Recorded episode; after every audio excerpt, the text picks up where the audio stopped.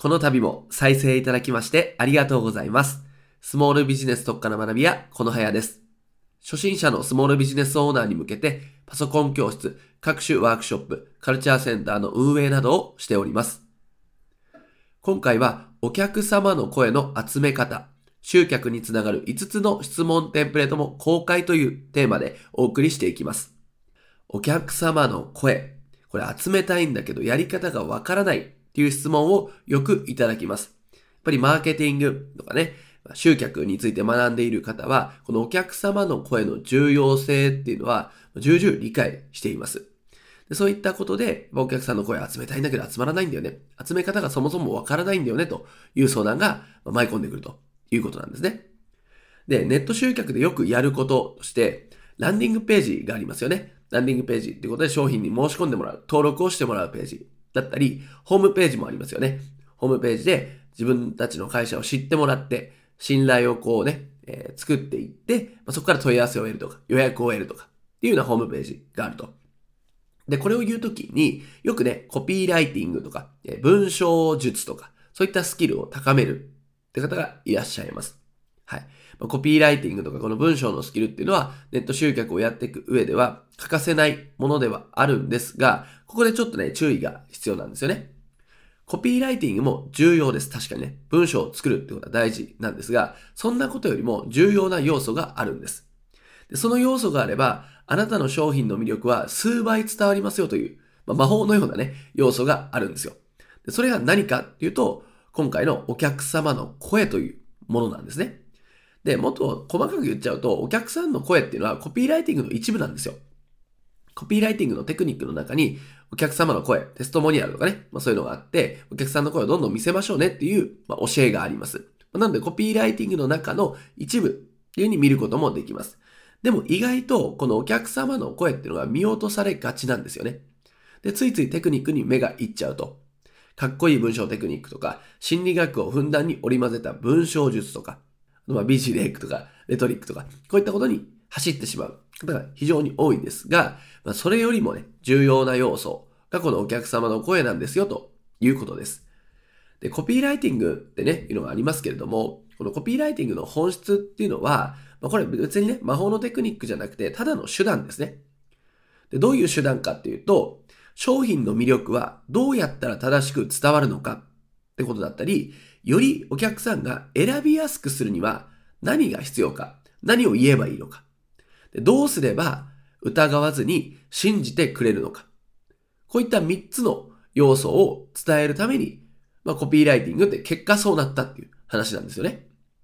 商品の自社の魅力、サービスの魅力はどうやったら正しく伝わるんだろうより選びやすくするには何が必要なんだろうどうすれば信じてくれるんだろう先ほどお伝えしたこの3つっていうものがどういうふうに伝えれば、どういうふうにクリアしていくのかっていうことが大事になっていくわけですね。で、お客様の声はそういった意味でも強力なツールなんですよ。ね、今日のテーマであるお客さんの声っていうのは強力なツールなんです。なんでかっていうと自分ではなく実際の購入者に証明してもらえるからです。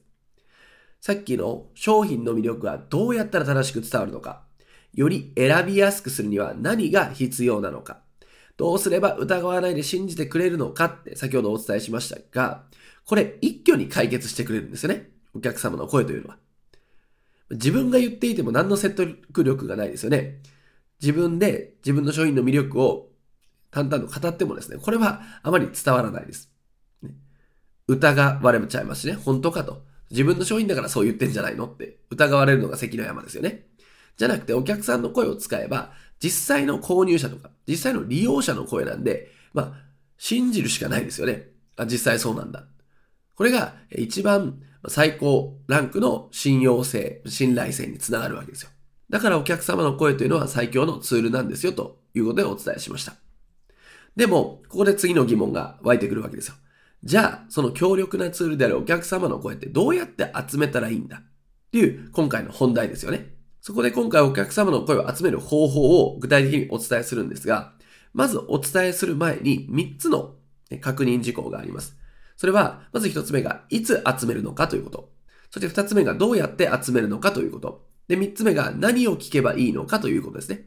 このいつどうやって何を聞くのか。これがクリアになっていれば実践が簡単にできますよね。ここを明確にする必要があります。この1、2、3のいつどうやって何をってものを順に解説をしていきます。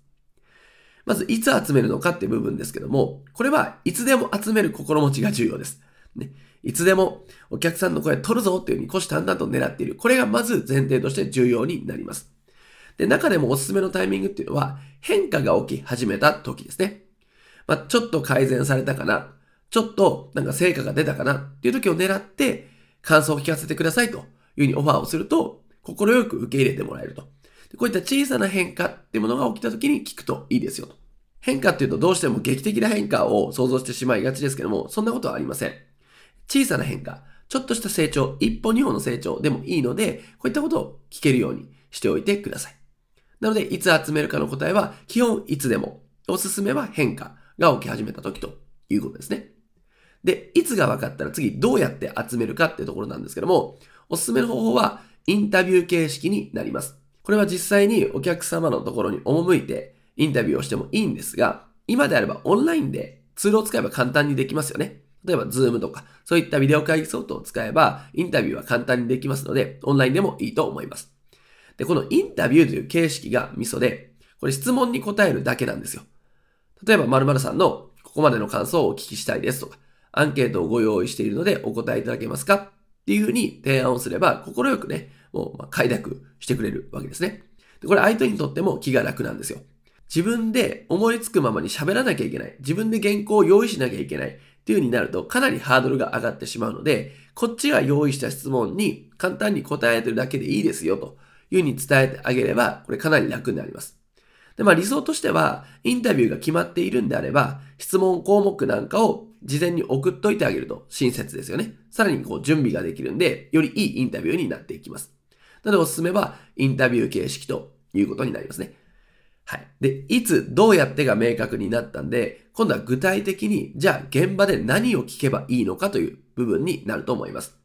で、そこではテンプレートを使いましょう。この5つ、これから言う5つの流れに従ってインタビューをしていただくことで効果的なお客さんの声が集まるようになります。では、一つずつお伝えしていくと、まず一つ目、最初に聞く質問が、参加される前の悩みは何でしょうか？ということですね。で、この参加っていう言葉使ってますけど、別に、え購入される前とか、利用される前っていう風に置き換えていただいても大丈夫です。参加される前の悩みは何でしょうかと。なんか悩みとか、痛みとか、そういったものがあるから、利用したり買ったりするわけですよね。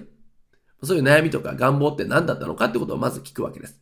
で、次に参加してみて、購入してみてのどんな変化があったか。まあ、さっきのが悩みがビフォーだとしたら、これはアフターですよね。どんな変化があったのですかということを聞いてあげると。これをちゃんとお客さんの口から言ってもらうということですね。そして三つ目が参加にあたり悩んだことってないでしょうかで、四つ目がそれでも参加しようと思った理由は何なんですかねっていうこの三つ目と四つ目を聞くっていうのが大事になっていきます。参加にあたり悩んだこと。それでも参加しようと思った理由。これを聞く理由っていうのは何かというと、まあお客さん、まあお客さんになってないんで見込み客としましょうか。見込み客の中には参加しようかな、買おうかなって悩んでる人がたくさんいるわけですよ。で、その悩んでる理由があるわけですよね。購入に踏み切れない理由っていうのは。それをあえてインタビューで実際に購入した人から言ってもらうんですよね。そうすると、あ、それ私も悩んでた。あ、でもそういう悩んでる人でも思い切って行動したんだな。そういう悩みを、えー、解決して、解消して買ったんだな。っていうふうに解釈してくるわけですよね。だから、これまあ勇気になるわけです。実際悩んだけど買ったっていう人の声を聞くことで、まあ、決断の勇気になるわけなんで、ぜひこの3番目、4番目の質問をしてください。参加にあたり悩んだことと、それでも参加しようと思った理由ですね。で、5つ目、最後の質問が、どんな方にこれお勧めしたいか？っていうのを聞きたいんですね。で、このどんな方にお勧めしたいのか？って言われた、このお客さん像、こんな方っていう人が集まってくるんですよ。だからこれも実際の購入者、参加者から、こんな方におすすめですよと言ってもらいたいわけです。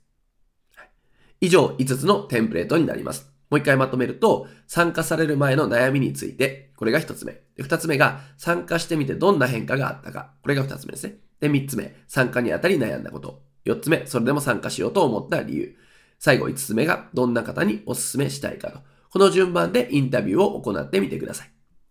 で、このポイントなんですけども、この5つの流れで聞くときに何が重要かというと、変化のストーリーなんですよね。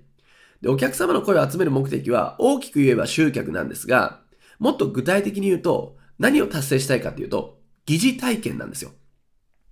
見込み客、まだ買ってない人からしたら、買わないと、使わないと、実際のところわからないですよね。